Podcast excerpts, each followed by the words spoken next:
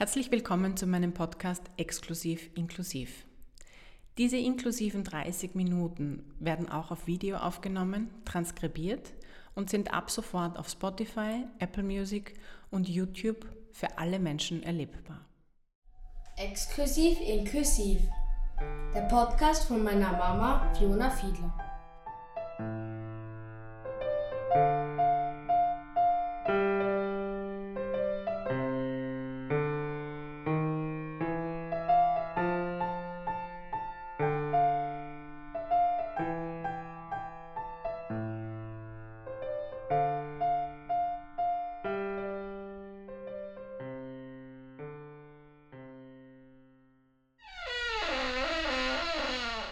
Stoßen wir gemeinsam alte, verklemmte Türen auf, um frische Luft herein und verstaubte Denkmuster hinauszulassen. Martin Ladstätter ist heute mein erster Gast. Er ist Gründungsmitglied und Obmann des ersten österreichischen Zentrums für selbstbestimmtes Leben, kurz BIZEPS. Herr Ladstätter ist uns aufgrund von Corona online zugeschaltet. Herzlich willkommen. Begrüßt Sie. Danke für die Einladung. Herr Ladstätter, wir hatten zu Beginn meiner politischen Karriere die Möglichkeit, uns im echten Leben kennenzulernen. Stellen Sie sich unseren Zuhörerinnen und Zuseherinnen bitte kurz vor. Wer sind Sie und was tun Sie bei Bizeps? Ich bin in Wien geboren. Ich lebe auch in Wien 1966. Äh, ich leite die Organisation Bizeps Zentrum für selbstbestimmtes Leben und bin Peerberater. Das heißt, also ich berate behinderte Menschen auf dem Weg zum selbstbestimmten Leben. Ähm, ich habe gelesen, dass Sie seit Ihrer Geburt auf den Rollstuhl angewiesen sind. Dennoch haben Sie studiert. Ich sage das deshalb so provokant, weil sich viele Menschen in Österreich nicht vorstellen können, dass man mit einer Behinderung auch studieren kann. Ähm, Sie haben von klein auf Sonderschulen besucht und erst die Abendmatura und das Studium inklusiv absolviert. Möchten Sie uns erzählen, wie diese Umstellung für Sie war? Äh, die Information ist nicht ganz korrekt. Ich habe mit 23 Jahren erst einen Rollstuhl benötigt, also nicht von Geburt an. Mhm. Aber es stimmt ja, ich habe eine klassische Sonderschulkarriere hinter mir. Also ich bin in eine Sonderschule in Wien gegangen, die heißt heute Hans-Radl-Schule. Vier Jahre Volksschule und dann vier Jahre Hauptschule.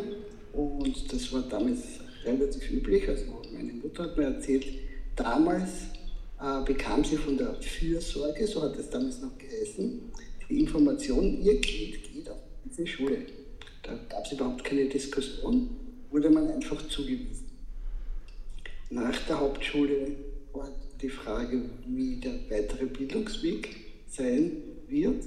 Und das war dann auch für die Generation, aus der ich bin, relativ klar, das wird natürlich irgendeine Art Bürojob und da gab es dafür eine Sonderschule, nämlich eine Handelsschule in Wien. Und ja, die habe ich dann halt gemacht. Und es gab zu diesem Zeitpunkt, was heute irgendwie komisch klingt, aber überhaupt gar keine Schule in Österreich in dem Bereich, wo man Matura machen hätte können als behinderter Mensch. Und ich habe dann später äh, eine berufstätige Abendschule Matura gemacht äh, im 10. Bezirk und danach begonnen mit Betriebswirtschaft auf der Wirtschaftsuniversität Wien und habe das Studium aber abgebrochen. Das war für mich eine Katastrophe. Also einerseits diese Massenstudien waren nicht meins und, und barrierefrei war sowieso nichts.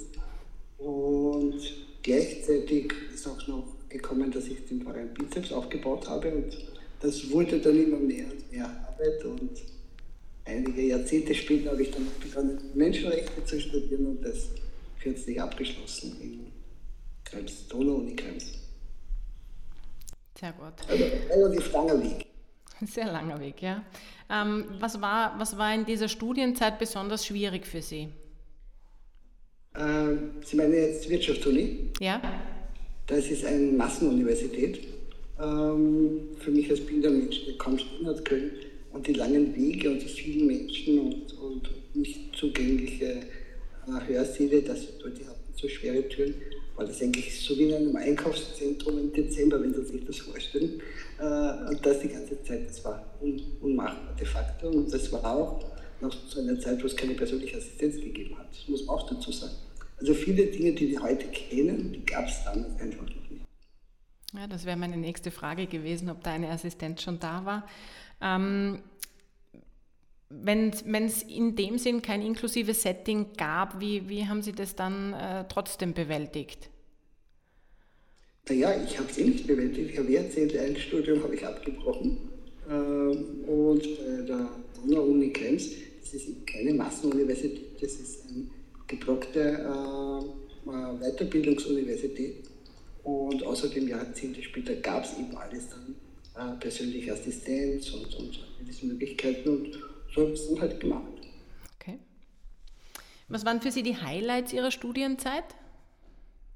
Ähm, ich bin Mitglied des Menschenrechtsbeirats der Republik Österreich und der UN-Behindertenrechtskonvention, Monitoring-Ausschuss.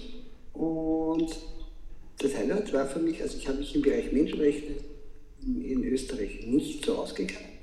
Im Bereich Rechte von Menschen mit Behinderungen natürlich schon. Und das Highlight war zu sehen, wie das alles miteinander verliebt ist und, und welche Gemeinsamkeiten, aber auch welche Verschiedenheiten es, es gibt. Also währenddessen im, im Bereich Menschenrechte sehr häufig Abwehrrechte wesentlich sind, etwas zu verhindern, sind, ist gerade halt im Bereich mit Behinderungen sehr häufig auch die Notwendigkeit, etwas vorzuschreiben, zu ermöglichen, zum Beispiel eben die Barrierefreiheit. Ähm, einen Top-Flop möchte ich einbauen. Ähm, welchen Satz oder welche Aussage können Sie nicht mehr hören? Was ich nicht mehr hören kann. Hm. Machen wir eine Kampagne für die Bewusstseinsbildung. Okay. Gut. Wahrscheinlich deswegen, weil ich in dem Bereich schon über 30 Jahre tätig bin und das von guten Einheiten meistens dann gesagt wird, konkret nichts weitergeht aber man darauf hinweisen will, dass das zuerst in den Köpfen der Menschen starten muss. Das ist ein Satz, den ich relativ schlecht aushalte. Alles klar. Ähm, um noch einmal auf den Rollstuhl zurückzukommen, äh, wie wichtig sehen Sie derzeit die Möglichkeit für kleine Kinder, den Umgang mit dem Rollstuhl spielerisch zu erlernen? Ich glaube, das ermöglicht sich im Moment selbst. Also ich habe vorige Woche ein, ein nettes Beispiel erlebt. Bin ich auf der Straße gefahren und eine Fünfjährige hat sich umgedreht, zu ihrer Mutter geschaut und hat mit Finger auf mich gezeigt und gesagt, boah, cool. und, und früher hätte wahrscheinlich in der Regel die Mutter das Kind an der Hand weggezogen, so, das darf man nicht. Und wir haben das ganz normal genommen. Ich glaube, es hängt halt damit auch zusammen, wenn die Barrierefreiheit ausgebaut wird, dann sind solche Situationen und Begegnungen einfach viel häufiger und werden viel schneller normal. Ich bin sowieso der Meinung, dass ähm, Kinder an, an Behinderung viel ähm, unvoreingenommener herangehen und viel, äh, das viel normaler betrachten, als es die Gesellschaft an und für sich tut. Vor ein paar Jahren habe ich ein ganz süßes Erlebnis gehabt, wenn ich das erzählen darf, im Einkaufszentrum. Kann ich das kurz erzählen? Ja, bitte. Ja, äh, da ist auch ein Kind, ich weiß jetzt nicht wie alt, ich glaube ein bisschen älter als fünf Jahre, äh, durchs Einkaufszentrum geschleift worden, sage ich jetzt einmal so, man hat dem Kind schon richtig angesehen. Es mag einfach nicht mehr und hat sich dann stampfend am Boden geschmissen. Und ich bin dann halt von der Seite angerollt gekommen. Irgendwann hat es mich erblickt und dann wieder zu den Eltern geschaut und auf mich gezeigt und gesagt, so was will ich jetzt auch. Sehr entzückend. Also ich, ich, bin immer der Meinung, man muss die Dinge dann auch herzeigen und damit das einfach ganz normal wird. Ja, der Meinung bin ich auch. Je normaler man es behandelt, umso normaler ist es auch für die Kinder und sie sollen ja damit aufwachsen. Ne? Also und das als normal ansehen. Und da gibt es halt auch Fragen, mit denen man dann also auch sportlich umgehen muss. So, bist du zu voll zum Gehen? Solche Fragen kommen? Natürlich. Kleine Dinge, das ist natürlich. Ja. Ja, sehr lustig. Ähm, ja, Sie sind auch Redakteur der Informationszeitschrift Bizeps Info. Seit 1995 gibt es die auch als barrierefreien Internetdienst, der aufgrund der vorbildlichen Gestaltung ja mehrfach ausgezeichnet wurde. Ähm, können Sie erklären, warum dieser barrierefreie Zugang von Informationen so wichtig ist? Bizeps Info ist ein wie Sie gesagt haben, erfolgreiche Nachrichtendienst, das freut uns, aber Zufallsprodukt. Ich sage es ganz offen, äh, viele Dinge im Leben sind nicht großartig geplant, sondern passieren einfach. Was geplant war bei, bei uns, es gab die Zeitschrift Bizeps schon länger. Ja? Ich glaube 89 oder 90. Ich müsste jetzt nachschauen, ich weiß nicht auswendig. Die gab es, weil wir äh, selbstbestimmt Lebenorganisation waren, immer auch als Diskettenversion. Das heißt, jene blinde Menschen, die das Papier nicht lesen konnten, haben in den Luftpostkuvert eine Diskette zugeschickt bekommen, die sich auf den Computer gespielt und wieder zurück. Das heißt also, wir waren eine Organisation, die damals schon die Zeitung digital produziert hat, wo andere noch herumgeschnipselt haben und zusammengeklebt haben. Und wie dann dieses Internet aufgekommen ist, hat mir einer auf der WU gesagt, da gibt es was, relativ neu, schau dir das an. Und wir das angeschaut haben, haben wir gedacht, boah, cool. Ich habe da in ein paar Sekunden eine Homepage aus Australien gelesen über selbstbestimmt eine Organisation, das ist eigentlich schon was. Und dann gab es ein Projekt im Projekt auf der Wirtschaftsuni, die Organisationen geholfen haben, in dieses Internet hineinzukommen. Und wir, haben, wir wissen jetzt eigentlich nicht so genau, warum wir das machen sollten, aber irgendwie ist es schon cool. Und im Rahmen der, der Erstellung der Seite haben sie gesagt, was habt ihr für Materialien bei euch? Und wir haben gesagt, nichts. Was? Wir haben eine Adresse, wir haben einen Namen, eine Telefonnummer, aber sonst haben wir nichts. Habt ihr nicht irgendwas Digitales? Und gesagt, äh, ja, wir haben unsere Zeitung eigentlich auf der Diskette. Haben sie gesagt, gut, dann werden wir das reinspielen. Und ändert sich das regelmäßig? Haben gesagt, ja, ja, jedes Monat ein Exemplar. Haben gesagt, super, dann haben wir auch schon Updates. Und so ist eigentlich Bizeps im Internet entstanden. Schöne Geschichte. Einfach nur, weil wir barrierefrei sein wollten mit der Printausgabe, gab es dann den Online-Auftritt. Sehr gut, sehr gut, sehr gut. Ähm, mein Ziel als Fiona Fiedler ist es, in Österreich einer inklusiven Gesellschaft zu begegnen. Glauben Sie, dass wir das schaffen können und wo müssen wir Ihrer Meinung nach beginnen? Äh, inklusive Gesellschaft ist äh, ein Prozess zu erreichen. Ich glaube nicht, dass wir den Punkt erreichen, bis dann heißt, so, und jetzt sind wir eine inklusive Gesellschaft.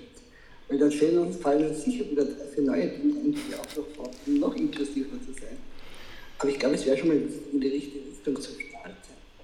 Ähm, was wichtig ist, glaube ich, dass man vom Individuum weggeht und mehr in die Systeme schaut. Also wenn wir beispielsweise im Bereich Schule denken, dann wird sehr schnell die Defizite des Einzelnen und die Unmöglichkeiten des Einzelnen und der Einzelnen geschaut, aber nicht, äh, was Organisationen benötigen, um etwas zu ermöglichen. Ja? Was benötigt eine Schule, um wirklich jeden, der in Kretzel wohnt, aufnehmen zu können? Und wie kann ich die Schulen in dieser Art fit machen? Nicht, wie kann ich den Einzelnen fit machen, dass er angeblich integrationsfähig ist, sondern wie kann ich die Schule fit machen? Und ich glaube, das ist schon noch ein, ein, ein Prozess, der äh, auch im Kopf stattfinden muss. Also wir sind wahnsinnig schnell, um Leute auszusondern. Ja? Äh, nach Casting, sei das jetzt sind Ausländer, das sind behinderte Menschen, das sind was auch immer. Ja? Äh, Linkshänder suchen sie sich irgendeine Gruppe aus. Äh, und solange wir diese Grenzen legen, wird es mit der Inklusion schwierig. Weil das haben auch in der Behindertenbewegung immer wieder Leute, die sagen, naja, wir wollen unbedingt die Inklusion und dann fünf Sätze weiter. Na, aber die Ausländer in unserer Gegend brauchen wir nicht in unserer Schule. Also das muss, das muss man ganzheitlich sehen, sonst hat man Inklusion nicht verstanden. Das ist meine Meinung dazu. Mhm. Sehr schönes Thema, ähm, eben dass Inklusion nicht nur Menschen mit Behinderung gilt, sondern auch ähm, ja, ähm, Hautfarbe, äh, sexuelle Neigungen, ethnische Zugehörigkeit, also wirklich ähm, ein, ein umfassend großes Thema, ähm, das aber ähm, also umso mehr wichtig ist, meiner Meinung nach. Ähm, wenn ich das noch ergänzen darf, man sieht es aber auch in den Sonderschulen, die man heute äh, in den Großstädten hat, weil dort haben wir nämlich genau die Kombination von Menschen ja, drinnen. Also in den Sonderschulen in Wien Schülerinnenanteil mit Migrationshintergrund dramatisch gestiegen in den letzten Jahrzehnten. Dort haben sie fast nur mehr behinderte Menschen mit Migrationshintergrund drinnen. weil sich alle anderen nach Möglichkeit irgendwie organisiert haben, in die Regelschiene zu kommen. Mhm. Weil gedacht wird, wir wollen die eh nicht in unserer Umgebung. Das ist, das ist auch das Gefühl, das ich habe. Das ist ähm, auch der Grund, glaube ich, warum immer Nachbesserungen notwendig sind, weil es am Anfang einfach weggeschoben und unter den Teppich gekehrt wird. Und ähm, das ist ein, ein, ein, großer Punkt, den man wirklich angehen muss. Ähm, was, ist da, was ist da Ihre Vision auf dem Weg dorthin, dass man wirklich sagt, inklusives Österreich, wie wie schaut das aus? Also mein, mein, meine Vorstellung ist die, dass man sagt, wir müssen über Inklusion nicht mehr reden, weil es einfach passiert, weil es normal ist. Ähm, und natürlich, so wie Sie vorher gesagt haben, es wird immer Punkte geben, an denen man sich aufhängt. Und, äh, aber wie, wie schafft man das von der, von der Pike auf wirklich da, da hinzukommen? Es gibt viele Faktoren. Ich will jetzt einmal zwei nennen, weil sie mir ganz schnell einfallen. Der eine ist Mut ähm, wenn man zum Beispiel sagen würde, ab September 2023 wird kein Kind mehr in eine Sonderschule neu, neu aufgenommen, dann wäre das ein Programm. Und ich meine, das haben uns ja andere Staaten auch gezeigt, dass das funktionieren kann. Das klassische Beispiel ist ja Italien, äh, wo man gesagt ja, ab diesem Zeitpunkt nehmen wir niemanden auf, wir schmeißen aber auch niemanden aus der Schule raus. Also so realistisch muss man schon sein, dass man sagt, okay, keine Neuaufnahmen mehr. Und die Schülerinnen und Schüler verlassen eh irgendwann die Klassen. Und der zweite Punkt ist, äh, einen Perfektionismus abzulegen. Es wird sofort diskutiert, was alles nicht funktioniert, wenn man diesen Weg bestreiten würde. Und weil drei, vier Kleinigkeiten nicht funktionieren, geht man das Ganze nicht an. Also dieser Perfektionismus ist absolut schädlich. Hm. Ja, ich bin da auch der Meinung, dass man hin zu einer, zu einer Talenteförderung muss und weg von der Defizitorientierung generell im Schulsystem. Also auch, auch im Nicht-Inklusiven, das derzeit ähm, in Österreich da ist. Ähm, ich war Teilnehmerin beim runden Tisch des, äh, zum NAP-Behinderung, Thema inklusive Bildung. Ähm, wo sehen Sie die großen Herausforderungen für eine inklusive Schule? Also mein, mein Ansatz ist ja der, dass man wirklich sagt, man öffnet zuerst die Sonderschulen, man setzt die Pädagoginnenbildung neu an ähm, und macht eigentlich aus jedem Pädagogen einen Sonderpädagogen, ähm, damit er auch auf, die, auf alle Kinder eingehen kann, ähm, die in die Klasse kommen, weil ich glaube, dass das Anforderungsprofil eines Pädagogen sein sollte, allen Kindern Wissen zu vermitteln und das so gut wie möglich und das auch in der Möglichkeit, die die Kinder haben. Ja, wo, wo, sehen Sie die größten Herausforderungen für ein inklusives Schulsystem in Österreich? Ich finde es schön, dass Sie das so sagen, weil das ja auch Ihr beruflicher Hintergrund ist. Ähm, ich glaube, man muss manche Dinge auch wirklich umsetzen. Diese Idee, die Sonderschulen zu öffnen, äh, hat sehr viel Druck aus der Diskussion herausgenommen, weil es früher geheißen hat, die Sonderschulen müssen eins zu eins abgeschafft werden und dann ist das Problem erledigt. Ich glaube das aber nicht, dass die die Sonderschulen öffnen, zielführend ist. Die Sonderschulen zu öffnen, ist eine typisch österreichische Herangehensweise, um nichts ändern zu müssen. Weil dieses Öffnen bedeutet, dass nichtbehinderte Schülerinnen in Sonderschulen kommen und eine Durchmischung stattfindet. Es bedeutet aber nicht, dass das System grundsätzlich inklusiv wird, weil dann haben wir Standorte, wo wir das haben und dann Standorte, wo wir überhaupt keine behinderten Menschen haben werden. Also ein wirklich inklusives System muss sich von dieser Zuschreibung schon einmal äh, verabschieden. Wir haben das ja im Volksschulbereich schon. Da ist es unbestritten, dass man sagt, okay, es ist eine Schule für alle. Ja? Erst nachher differenziert es sich relativ schnell, relativ brutal.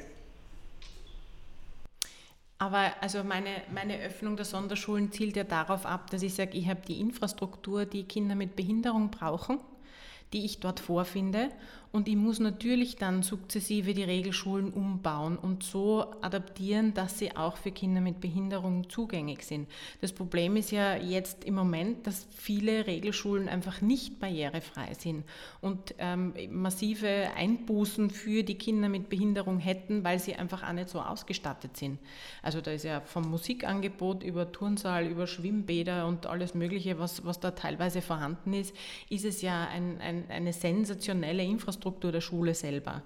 Ähm, und ähm, also am Weg zur inklusiven Schule möchte ich, dass alle inklusive Schulen sind. Aber ich glaube, dass schon die Öffnung der Sonderschule für Regelschüler der erste Schritt sein muss, bis alle anderen Schulen so weit sind. Jetzt verrate ich was. Ich meine, meine Schulkarriere ist schon ein bisschen länger her, dass Sie sich vorstellen können. Das hatten wir auch in unserer Sonderschule schon. Eine äh, Öffnung für nichtbehinderte Schülerinnen, weil ja, die Schulen zu wenig Schülerinnen finden. Das ist einfach so. Ähm, sie suchen sich halt ihre Schülerinnen. Äh, diese Organisationen haben natürlich einen Selbsterhaltungstrieb, das muss man schon offen sagen. Und sie werden kein inklusives System zusammenbringen, wenn sie ganz klar sagen, hier gibt es Schulen, die hätten wir gern als Primärschulen. Dort sollen behinderte hin, weil derzeit dort die Struktur besser ist. Aber sonst wollen wir grundsätzlich Kreuzenschulen. Das kann so nicht funktionieren. Sie, sie handeln sich irrsinnig viele Folgeprobleme ein, sagt meine Erfahrung. Zum Beispiel, sie brauchen dann Fahrtendienste, sie brauchen Internate, weil das ja alles nicht so äh, kretzelorientiert ist. Ich glaube, man kann damit aus der Diskussion ein bisschen Druck rausnehmen, aber man gewinnt nicht wirklich viel. Das kann nur Zwischenschritt sein. Und wenn es nicht das klare Bekenntnis gibt, ab dem Tag X gibt es diese Unterscheidungen nicht mehr, haben wir Parallelsysteme. Und das teuerste, sagt uns die OECD, ist, Parallelsysteme aufrechtzuerhalten. Es wird in unserem Schulsystem immer gejammert, wie wenig Geld da ist. Dabei haben wir eines der teuersten Bildungssysteme, weil wir eben diese Parallelsysteme kultiviert haben. Okay. Ähm, wann glauben Sie, können wir die Schulen so ähm, fit machen, die Regelschulen jetzt so fit machen, dass man, dass man wirklich Schaffen wir das bis äh, 2023, dass die so adaptiert sind, dass sie, dass sie barrierefrei sind? Nein. Welcher, welcher, welcher Zeithorizont schwebt Ihnen davor? Ganz klar nein, weil das Bildungsministerium ist noch nicht einmal ordentlich angegangen, ist alle seine Schulen umzubauen, geschweige denn die Bundesländer. Äh, wie Sie ja wissen, gibt es das Bundesbehindertengleichstellungsgesetz und die hätten bis 2019 alle zugänglich machen müssen äh, eigentlich bis 2000, Ende 2015, haben sich dann noch eine Verlängerung geholt bis Ende 2019 und haben nicht einmal das geschafft. Mhm. Und vor kurzem hat der Minister Fassmann gesagt, aber mit neuen Mitteln, die er jetzt kriegt, möchte er wirklich weiter. Also es würde wieder nicht passieren. Also auch von der Seite der Barrierefreiheit wird es noch länger dauern. Aber es fehlt auch ein strukturierter Prozess, welche Dienstleistungen ich aus einer barrierefreien Schule an einer Schule für alle benötige. Weil das ist ein bisschen mehr als nur keine Stufen zu haben. Ich brauche Unterstützungspersonal vor Ort. Ich brauche äh, Strukturen vor Ort. Das ist nicht wirklich mitgedacht im Moment. Und solange das nicht gewollt wird, werden wir es nicht haben. Und dann haben wir unsere Parallelsysteme, wo es dann heißt, naja, in der anderen Schule, 30 Kilometer weiter, wäre es doch eigentlich viel einfacher für ihr Kind. Und dort haben wir schon drei andere Kinder, die brauchen das auch. So sage ich, das glaube ich wird nicht bringen. Mhm. Gut. Ähm, dann ist es aber so, dass man 23 realistisch gar nicht, gar nicht ansetzen kann. Oder, oder soll man einfach in die bestehenden Systeme einfach sagen, durch Mischung, ähm, die Kinder gehen da zur Schule, wo sie, wo sie aufwachsen, damit sie auch das soziale Umfeld haben, weil ich glaube, es ist schon auch wichtig, ähm, einen, einen, einen sozialen Zusammenhalt haben, zu haben, wenn ich als, als äh, Kind aufwachse mit den Kindern, die in meinem, meiner Umgebung, in meinem Bezirk sind, äh, mit denen auch die Schulerfahrung zu teilen zu können und, und den gemeinsamen Schulweg bewältigen zu können und dass auch ein Kind, ähm, das beispielsweise im Rollstuhl sitzt oder, oder ähm, sehbehindert oder blind ist, ähm, dass das mit dem, mit dem Blindenstock auch den Schulweg erlernt, so wie jedes sechsjährige Kind seinen ersten Schulweg erlernen kann und auch wirklich dann ähm, im Großen und Ganzen weiß, da ist die Ampel, da muss ich aufpassen. Das ist ja auch für Kinder mit Behinderung gut erlernbar und gut übbar. Ähm, und ich denke mir, dass das das Ziel sein muss, dass jedes Kind in seinem Ort in die Schule gehen kann, sofern es möglich ist. Das ist natürlich am Land anders, da wird es immer Fahrtdienste benötigen, weil die Schulen nicht so ums Eck sind, ähm, vor allem in, in, in größeren Bezirken aber im Großen und Ganzen im sozialen Umfeld ähm, den, den Schulalltag äh, bestreiten können. Ich glaube, ganz wichtig wird sein, dass man, ähm, was ich am Anfang gesagt habe, die Schulen fit macht. Dass man sagt, okay, wir brauchen Budget für Ressourcen von Schulen, die äh, Herausforderungen haben. Also, dass man sagt, okay, wenn wir eine Schule haben, wo wir das benötigen, dann gibt es auch ein Budget. Ihr müsst es euch nur holen. Und das haben wir im Moment nicht. Mhm. Wir arbeiten nach dem Prinzip der Mangelverwaltung vor Ort. Entweder die Schule schafft, was es hat, oder sie kriegt es nicht. Mhm. Das kann in manchen Bereichen dann schon auch relativ teuer werden, wenn man sagt, okay, ich habe in meiner Schule, äh, weiß ich nicht, vier Schülerinnen, die Gebärdensprache benötigen, dann wird es ein normales Schulbudget weitem sprengen. Das muss aber auch möglich sein. Weil sonst macht es keinen Sinn, inklusiv zu denken. Und es kann dann nicht so sein, dass ich eine gehörlose Schülerin da habe und eine dort, weil wir wollen natürlich schon auch äh, kommunikativ untereinander tätig sein. Das geht so nicht. Aber ich muss es auch können. Und im Moment werden sie einfach abgelehnt. Ja, das große Problem ist ja, dass auch die Gebärdensprache nicht im, im Lehrplan integriert ist. Das ist ja ein, ein nächster Schritt, der dringend notwendig ist. Ich bin mit dem Bildungsministerium sehr, sehr unzufrieden. Die wollen keine Inklusion die machen immer nur schöne Worte, das werden sie im Laufe ihrer politischen Laufbahn noch länger fahren. Äh, ich weiß auch jetzt schon, dass wenn der nationale Aktionsplan 2030 abgeschlossen ist, wir noch immer keine Inklusion in Österreich haben. Aber was ich mir doch wünschen würde, ist, dass wir sie wirklich einmal wollen auf Seiten des Bildungsministeriums. Wenn man nicht startet, nie ins Ziel kommen. Sie sehen das aber auch im Bildungsministerium verortet, weil wir haben jetzt den Nationalen Aktionsplan Behinderung zum Thema inklusive Bildung im Sozialministerium angesiedelt, was heute auch wirklich ähm, gut kritisiert wurde. Ja, ich weiß, dass im Rahmen des Föderalismus manches missverstanden wird in Österreich, aber mein Kenntnisstand ist, das Sozialministerium hat eigentlich nur eine koordinierende Funktion, aber keine inhaltliche Funktion. Mhm.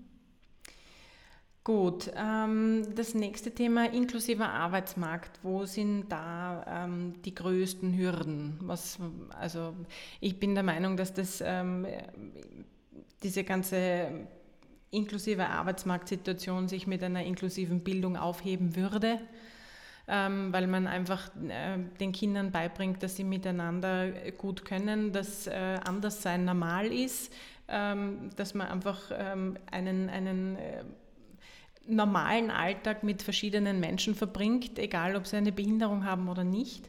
Und dass auch dann ein inklusiver Arbeitsmarkt normal wird. Wie sehen Sie das? Äh, ich kann das alles äh, so unterstreichen, wie Sie es gesagt haben. Ich will vielleicht noch ein paar Zusatzaspekte bringen. Ähm, wichtig wäre, äh, die UN-Behindertenrechtskonvention umzusetzen. Dort wird von Arbeit und Beschäftigung gesprochen muss ja nicht alles bezahlt sein, ähm, aber es muss möglich sein, dass Menschen durch ihre Tätigkeit oder auch Nicht-Tätigkeit, das muss ja nicht wieder beschäftigt sein, überleben können. Ich bin Anhänger von bedingungslosen Grundeinkommen. Ich weiß, das ist in Österreich noch eine Minderheitenmeinung, aber nennen Sie es, wie Sie es wollen. Es wird etwas benötigen, dass Menschen nicht ewig im Status eines Kindes gehalten werden. Wir haben ja zum Beispiel 24.000 äh, Menschen, die gefühlt jeden Tag in die Arbeit gehen, was sich dann halt Beschäftigungstherapie oder je nach Bundesland anders nennt, bis fähigkeitsorientierte Maßnahmen und de facto nur ein Taschengeld bekommen. Auch dieses System muss endlich überwunden werden. Das sagt uns auch die UN jedes Mal. Wo wir auch größere Probleme haben, ist die Unterstützung, um tätig zu werden, ähm, gibt es derzeit für die persönliche Assistenz nur für sehr eingeschränkten Personenkreis, nämlich Menschen mit Körperbehinderung und sehbehinderte und blinde Menschen. Persönliche Assistenz im Bildungsbereich und im Arbeitsbereich sollte meiner Meinung nach allen behinderten Menschen, die es benötigen, zur Verfügung gestellt werden. Und was ich sehr kritisiere in den letzten 10, 12 Jahren, von dem vielen Geld, was das Sozialministerium ausgibt in dem Bereich, wandert immer mehr und mehr prozentuell in Beratungsstellen. Und ich bin eigentlich der Meinung, es sollte nicht immer mehr in Beratungsstellen wandern, sondern direkt Unternehmen zur Verfügung gestellt werden. Unternehmerinnen und Unternehmer, die wirklich jemanden anstellen, sollten mehr gefördert werden. Weil das ist das Effizienteste. Wenn ich dort einen Euro reinstecke, dann bekommt wirklich wer auch ein Gehalt dafür. Mhm. Ähm, die letzte Frage, bevor wir zu unserem Wordrap kommen, ähm, okay. ist, warum ist die umfassende Barrierefreiheit nicht nur für Menschen mit Behinderung wichtig? Ja, weil Qualität im Leben grundsätzlich wichtig ist. Ich denke jetzt an das Einkaufszentrum äh, bei uns im 22. Bezirk, das heißt Donauzentrum. Da gibt es einen Eingang bei der, bei der ähm, U-Bahn und da gab es eine Zeit lang nur Stufen hinauf, daneben eine Rampe, zwei Meter breit war. Und es sind fast alle Menschen über die Rampe gegangen. Einfach weil es gemütlicher ist, die Stufen hinaufzugehen. Natürlich war die Rampe nicht für alle Menschen gedacht zuerst. Und im Rahmen eines Umbaus hat man es dann so umgebaut, dass überhaupt keine Stufen mehr da sind, sondern dass die gesamte Fläche nur mehr eine Rampe ist. Ähm, Barrierefreiheit ist halt für manche Menschen ein absolute Notwendigkeit, für viele eine Erleichterung, aber meistens für alle eine Qualitätsgewinn. Und deswegen ist Barrierefreiheit so wichtig. Und das unterscheidet ja das Wort Barrierefreiheit von Behindertengerechtigkeit. Mhm. Sehr schön. Danke vielmals. Ähm, zum Abschluss habe ich noch einen Wordrap vorbereitet. Es sind ein paar ähm, Anfangssätze, die ich Sie bitten würde, einfach zu vollenden. Okay, bin schon nervös. Die erste wäre, mein Lebensmotto ist? Wenn wir heute nichts tun, leben wir morgen wie gestern. Mein größtes Vorbild ist? Hm. Das ist schwierig, das sind verschiedene Personen. Für ein Wordrap eignet sich das nicht. Aber bei dem Kampf ums Gleichstellungsgesetz war es zum Beispiel unser Park. Hm. Ich kann nicht verstehen, dass nicht so viele Menschen ungeduldig sind, wie ich es bin. Die wichtigste Erfindung der Menschheit? Die Schrift. Mhm. Mein letztes Buch? Mein letztes Buch. Äh, Handlungsanleitung für Polen, denke ich. Grünes oder oranges Twinny? Wenn Schokolade drauf ist, ist es egal. Gut. Ein guter Tag beginnt mit Sonnenschein und einem Kaffee. Als Kind wollte ich werden Archäologe. Der schönste Ort der Welt ist daheim. Von einer Fee würde ich mir wünschen. Hm. Ich fühle mich gerade relativ wunschlos glücklich. Sehr schön. Dann danke ich sehr für unseren ersten Podcast, dass Sie unser Partner waren. Es war ein sehr, sehr schönes, äh, für mich inspirierendes Interview. Danke für die Einladung. Und ich wünsche Ihnen noch einen schönen Abend. Ihnen auch, danke. Danke. Wiederhören.